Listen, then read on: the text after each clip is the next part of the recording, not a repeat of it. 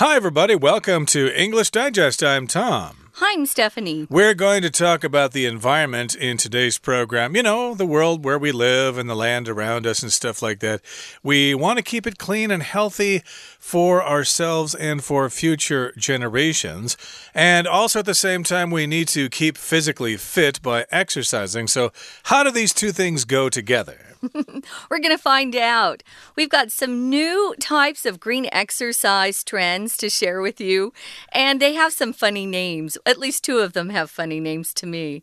We're going to go ahead and read through today's uh, lesson, and then we'll be back to talk about what green exercises there are, just, you know, being invented every day. People everywhere are going green to save the planet. In an effort to do even more, green exercise began being promoted in the early 21st century. It lets people clean up the environment as they work out. Here are a few examples of the latest green exercise trends. 1. Strawkling.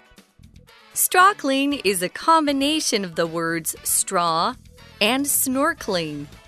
Devised by some Australian divers, it's an imaginative method of cleaning up plastic trash in oceans. In addition to straws, divers are encouraged to remove any other plastic trash they come across. 2. Plogging.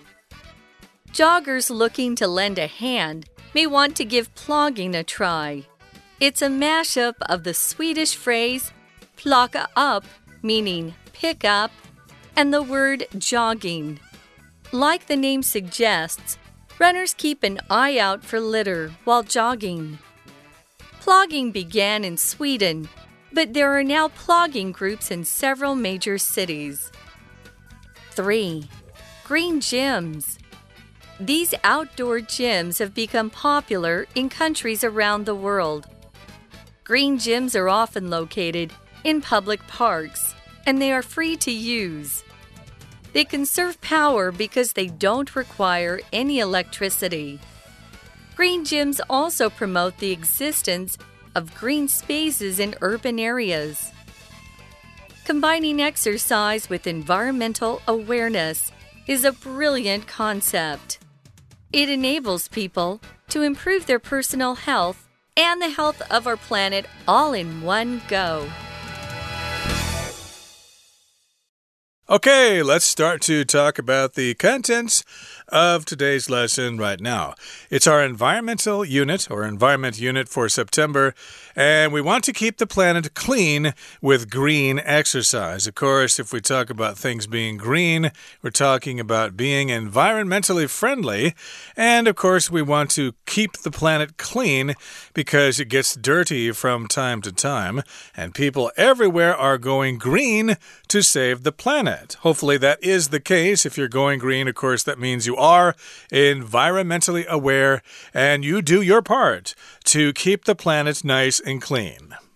So, in an effort to do even more, we've got something called green exercise that's been invented. It began being promoted in the early 21st century, so it's been around for a while.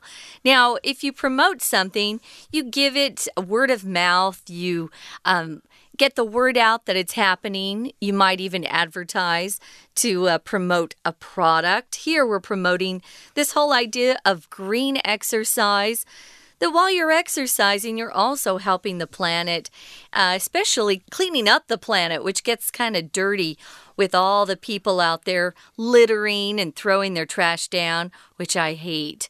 I can't stand that. So, green exercise uh, started being promoted again in the early 21st century. That's in uh, the 2000s, right? Exactly. The 21st century would be the 2000s. We're living in the 21st century now. That's where we are right now. So, this began being promoted this century. And it lets people clean up the environment as they work out. To work out, of course, means to get exercise, and you can work out and clean up the environment at the same time. So here we've got this uh, verb phrase to clean up. That just means to pick up your stuff and put it all away. And also, it means maybe to sweep and mop the floor and clean things up just to make sure everything is nice and tidy. So, yeah, you can do this uh, like killing two birds with one stone. You can clean the environment and get a workout at the same time. Mm, that's pretty nice if you can do both at the same time. Now, uh, we're talking about green exercise being one of the latest trends out there. If something's a trend, it means a lot of people have started doing it. It's become kind of popular. It wasn't at first. And then, uh, as some people start doing it, more and more people see this trend happening and it becomes more and more popular as time goes on. If it's a trend, it usually lasts just, you know, a short amount of time. It's not usually a permanent thing that people get into. For example, fashion. There are certain fashion trends that only last a year, sometimes not even a full year. Uh, I know that uh, those ugly plastic shoes. What are they called? Crocs. Mm. Those were a trend for a while. Although I know some people who still wear them, but uh, they were definitely a trend where a lot of people were wearing them, and and then something else comes up and people move on to other things. Um, this green exercise trend, though, has been around for a couple of years to say the least, because we're already 2020, and we know that it's been being promoted since it was started getting promotion at the early uh, 21st century, the 2000s. So maybe it will stick around. It might. So, how do you do this? How exactly do you keep the environment clean and get a workout at the same time? Well, here's one called strawkling. That's interesting. Strawkling is a combination of the words straw and snorkeling. Remember, a straw is usually a piece of plastic, not always, but most often a piece of plastic that you use to drink things. You suck the liquid out of a cup or out of a mug or something like that. And you don't have to use your lips to do it. You use a straw.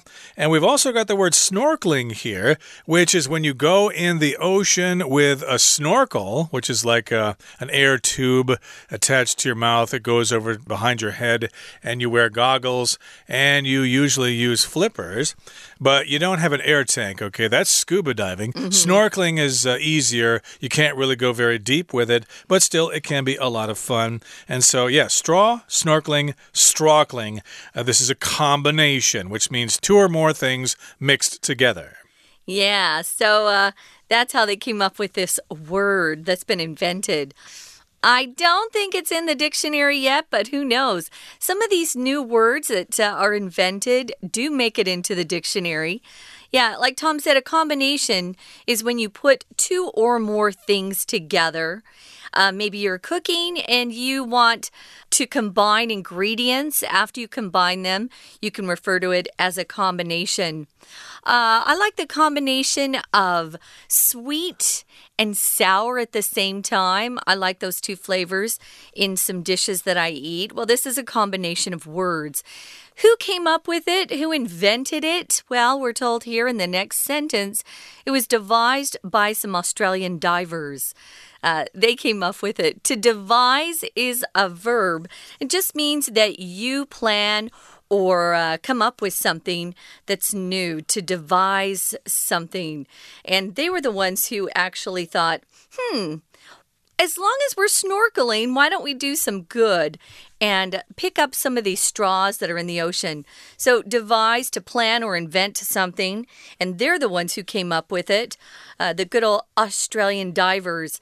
For me, though, Tom, I have to admit, I don't see a lot of straws in the ocean. I think we should focus on uh, plastic bags first. Uh, true. I don't really go snorkeling as much as I used to. Mm. So if you go snorkeling or if you go diving, you'll be able to see just what kind of garbage is down there. Yeah. So I suppose when you go diving, you should bring some kind of bag with you or a net or something, and you just kind of pick it up as you're exploring various things underwater. Why not? You know, as long as you're on the beach. I yeah. know my family, you know, picks up trash when we go to the beach. Well, it's the same if you're in the ocean. Why not pick up the trash you see there, too? Pick up other people's trash Yeah. while you're at it, of Sure. course. So, yes, this is an imaginative method of cleaning up plastic trash in oceans. So, here, imaginative, which means it uses your imagination. You imagine something to do. You just think of this, you come up with a new idea. That's what imaginative means. It's new, it's novel, it's creative. Uh, we often will call children imaginative. They have great imaginations. They can create uh, such crazy things in their little little heads, their little minds. It's amazing. Imaginative, and a lot of authors, especially those who write fiction, are quite imaginative as well. They have a great imaginations. Now, in addition to straws, these divers are also encouraged to remove any other plastic trash they come across. So, like we were just talking about, as long as you're in the ocean and you see some trash, you know, why not go ahead, pick it up and put it in a bag, perhaps that you brought along with you to collect garbage. Other people's garbage, I know, but you're helping everyone when you do your part. Right now, guys, we're going to take a quick break, listen to our Chinese teacher, and then we'll be back. 谢谢美语老师。Hello, my name is Shelby。绿色运动做环保，现在可以运动健身的同时有 Go Green。现在各地的人们都在响应环保来救地球。为了做更多，请到第一段第二句句首 In an effort to do even more。effort 是努力，名词。 若搭配介系词 in，通常会用单数 an effort 来表达。而其他情况单复数没有太大差异，例如努力动词片语 make efforts 或者 make an effort 都甚为常见。绿色运动在二十一世纪初就开始被提倡，它让人们在运动的同时也清理环境。第三句是使役动词 let 加受词加原形动词 clean up 清扫，修饰前面的 people，而后面子句中的动词 work out 常有几种意思。第一，健身，例如这一句 they work out，他们运动，或者当作发生、发展。例如，I hope this new job works out well for her。我希望这项新工作会非常适合她。以下是绿色运动趋势的例子：trends 趋势。第一，struggling 倾诉浮潜，是结合 straw 吸管和 snorkeling 浮潜。它是由几位澳洲的潜水者所发明，是一种创新的方法来清理海洋中的塑胶废弃物。第三句，In addition to straws，除了吸管，in addition to 加名词介系词片语表示除了，相当于 besides something 或者 apart from something 或者 aside from something。潜水者也被鼓励清除他们遇到的其他垃圾。后面的动词片语 come across 表示偶遇，接前面被省略的 which 受词。偶遇有好几个同义片语，用法相同。例如，偶然遇到老师，run into my teacher teacher，bump into my teacher，b u m p，或者 run across my teacher，以及 come upon my teacher。 We're going to take a quick break. Stay tuned. We'll be right back.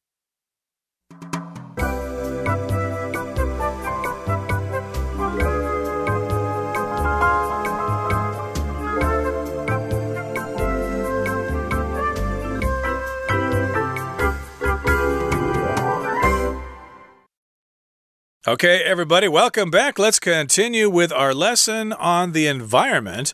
And we're trying to keep the planet clean, you know, keep planet Earth clean by doing some green exercise. And we're all going green. And of course, we all like to work out. So some people have thought of ideas. These ideas include working out and cleaning up the planet at the same time. You can still get a workout and you can also make a contribution to society at the same time. Now, we started by talking about something called strawkling, which is a combination of the words straw and snorkeling. So, yeah, you look for straws underwater while you go scuba diving or while you go snorkeling. This idea came up was uh, devised by some divers from Australia, and it's imaginative, it's creative, it's an interesting approach to cleaning up trash and of course, you can remove other plastic while you're at it at the same time. Not just straws, but as Stephanie said, plastic bags, maybe uh, bottles or whatever. Mm -hmm. Whatever you see, pick mm -hmm. it up because mm-hmm. they always end up in the tummies of sea turtles and stuff like that yeah. and whales. And that's just no good. It's terrible. Oh, so, number two here is plogging. This definitely isn't an English word. It was uh, just created by. Uh, actually putting two words or phrases together. We've got part of it is Swedish. Uh, in Sweden, they, of course, they speak the language uh, Swedish. Uh, joggers looking to lend or give a hand may want to try plogging or give plogging a try. Uh, kind of looks like jogging, but no, it's a mashup of the Swedish phrase Plocka upp, meaning pick up, and the word jogging. Mashup is kind of a popular thing lately where uh, recording artists often take two songs and put them together which sometimes I hear some really great mashups, I must confess. Some songs really work well with other songs.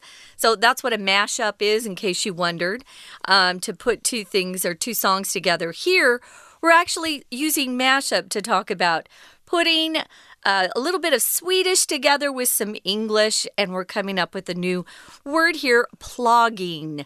So, uh, as we can read here, the Swedish phrase plocka upp, and I don't speak Swedish. Kind of sounds like German to me when I hear Swedish. Mm. Um, it means to pick up, and of course, you guys know what jogging means. That's English. It just means you are running for exercise. Uh, exactly, jogging. You're not really running, you're jogging. You're kind of running slowly to get some exercise. And like the name suggests, runners keep an eye out for litter while jogging. So, yeah, that's what the name suggests. That's mm -hmm. what mm-hmm. the name tells us. Yeah, pick something up or pluck something up while you're jogging, and that's what it means here. And plogging began in Sweden, but there are now plogging groups in several major cities. So it began in Sweden there after the uh, runners, uh, you know, stopped off at IKEA there to look at furniture and stuff like that. that is or, a Swedish store. Yep, or they went for a drive in their Saab or Volvo cars or there whatever. Then they thought, hey, let's go jogging, and while we're at it, we'll pick up some garbage along the way. We'll do some plogging. So there you go. You might want to consider that yourself here. I know a lot of people here in Taiwan love jogging. Really? Ugh. I don't like jogging very much. Although I do do it at least once a week. I just don't enjoy it. Okay. So it did begin in Sweden, but now other countries have uh, joined the trend, you could say. Here's number three, guys green gyms. It's not because they plant a lot of, you know, trees and flowers in gyms. No, no, no. Uh, they don't even uh, have a lot of house plants in gyms, at least the ones I've been to. Now, a green gym is going to be outdoors. So these outdoor gyms, if you use outdoor in front of a noun, it's an adjective. But if you're using it like I just said, it's outdoors, outdoors becomes a noun. I'm going outdoors, or that park is outdoors, or that swimming pool is outdoors. But if I say it's an indoor swimming pool, of course, that's just the adjective form. So these outdoor gyms, they've become popular in countries around the world. If the weather were any cooler here in the summer, I think this would be a great idea, but Part of the reason I joined the gym is because it's so hot here in summer, guys. Mm. Uh, yeah, so it's a good way to work out in a nicely air conditioned room. but that's not a green gym, is it? Uh, no. I guess not, because, you know, uh, running the air conditioner is going to require burning fuel to create the energy for that. So you're probably going to be uh, creating some pollution uh, somewhere, maybe some uh, some uh, radioactive waste or something uh, from the nuclear power plants. But in any case, here uh, these are outdoor gyms, not indoor ones. Right. And they sort of have those here in Taiwan. I know the parks here have facilities for people to work out on. Yeah. They're kind of exercise machines for elderly people, I think mostly, but there are still places where you can work out. I think in this particular sense, though, the green gyms are going to be offering more than just those uh, exercise machines. Maybe they have weights and things like that, or obstacle courses, or running tracks, or maybe even exercise bicycles. Who knows? I don't know. If you conserve power, just means you save. So anytime you conserve energy, conserve your strength. You know, maybe you have a long day ahead of you. Don't work too hard in the morning. You want to conserve your strength, which just means you save it up. You don't use it all at once. Um, that's a bad thing. So you want to conserve power. Now, here they're conserving power because they don't require any electricity. I have a very small neighborhood park behind my apartment building where they have a couple of pieces of equipment that uh, and it's it's true I, I usually just see the older people using those pieces of equipment uh, to do a little bit of stretching and uh, maybe even kind of a a, a walking motion on one of the uh, pieces of equipment. They don't have electricity, you don't need it. And so that's kind of an example of uh, machinery that doesn't need electricity, like Tom was uh, suggesting. These green gyms also promote the existence of green spaces in urban areas. Now, if you have uh, this word existence, it just means something is there, it's alive. You know, our very existence depends upon having clean air and water. If somehow we get our planet, we make our planet so dirty that the air is dirty and the water's dirty, human beings won't be able to survive for very long. So, existence just means the state of living or being alive. Um, here, we're talking about the existence or having these green spaces even there available. Urban areas or city areas. Uh, urban is the the opposite of suburban, which is outside the main city where a lot of people build houses. Family homes, at least in America, urban areas, are the inner city where there are a lot of apartment dwellers and uh, a lot of just a lot of activity going on. There are lots of stores and apartment buildings both. Well, I would say the opposite of urban would be rural. Yeah, but true. suburban is kind of halfway medium. between the two. Yeah, yep, is, it's true. basically. I but agree. yeah. But yeah, r- rural areas already have plenty of green out there. They've got forests and uh, you know uh, fields and things with lots of plants Lots out there. trees, but yeah. uh, yeah, but in the cities, of course, we like to have our green spaces, and of course, Taiwan has done a great job with that, uh, having those green spaces. Because uh, hey, you not only have a place to go hang out and maybe work out and talk to your friends and stuff, but there are also trees and plants growing there which promote photosynthesis and they help release oxygen into the air. And I believe those plants also help clean up the dirty air, which of course is very dirty in cities, especially in urban areas. Okay, now let's move on now to the third and final paragraph, or the last part, I should say, of our lesson for today. Combining exercise with environmental awareness is a brilliant concept. Uh, yes, indeed, that's one way to kill two birds with one stone.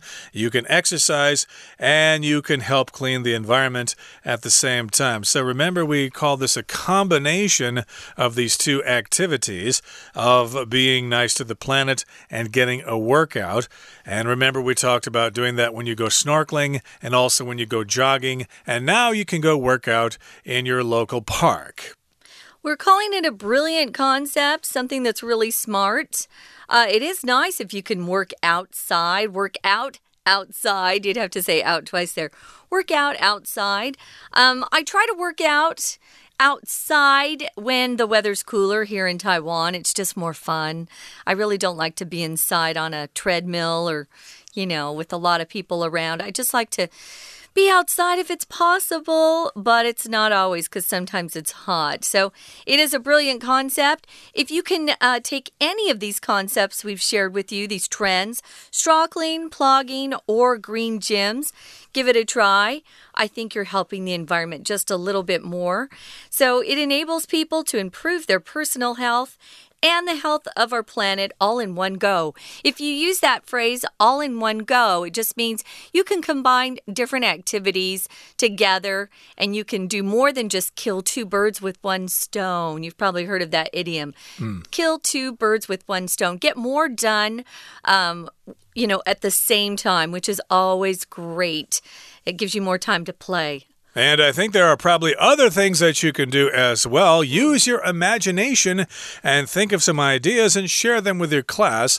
And that brings us to the end of our discussion for today. It's time now to listen to our Chinese teacher. Plogging 拾荒慢跑，在你慢跑的时候，随身带着垃圾袋。第一句，Joggers looking to lend a hand，look to V 表示希望做什么事。，lend a hand 是帮忙。询问人是否可帮忙的时候，会说 Can I have a helping hand？所以 looking to lend a hand 表示希望能帮上忙。Plugging 它是瑞典语，捡垃圾以及慢跑的混搭。第二句生字 mash up，原来是指不同类型的音乐混在一起，这里当混搭。Swedish 瑞典人或者瑞典语，国民瑞典 Sweden，S W E D E N。后面的 meaning 省略 which means 改成 meaning 的分词构句。顾名思义，跑者在慢跑的时候留意垃圾。现在几个城市都有拾荒慢跑。第三种 green gyms 绿色体育场已在世界各国流行起来。通常位于公园，并且可以免费使用。第二句动词词组 are located 位于 are located in the park 位于公园。看所在地方搭配不同的介系词，通常大地方介系词 in，小地方 at，在之间 within。例如，The house is located on the shore。这房子位于海边。第三句，他们因为不需要任何电力而省电。动词 conserve 保存。 我们举个例子：We turned the bicycle lights off to conserve the batteries。我们关了自行车的灯以节省电池。与另外一个保存 preserve p r e s e r v e 略有不同。conserve 有善用资源，经常搭配空气、水。conserve power 省电。若念成 conserve，当作名词表示蜜饯，strawberry conserve 草莓蜜饯。 Preserve 则经常与历史建筑物搭配，例如 to preserve historic sites，妥善的保护历史遗迹。绿色体育场还提倡城市地区绿化空间的存在，existence 存在，the existence of something 表示什么的存在。最后一段结合运动与环保意识是一个绝妙的概念，它使人们能改善个人与地球的健康。In one go，句为 in one go 惯用语，表示一口气或同时，也可以写成 at one go。例如，我们无法一口气清光所有的箱子。We'll never be able to carry out all these boxes in one go。以上是今天的讲解，谢谢收听。 That is it for today. Thank you so much for joining us, and please join us again next time for another edition of our program. And keep yourself fit. We like to have healthy students and a healthy planet as well. From all of us here at English Digest, I'm Tom. I'm Stephanie. Goodbye. Bye.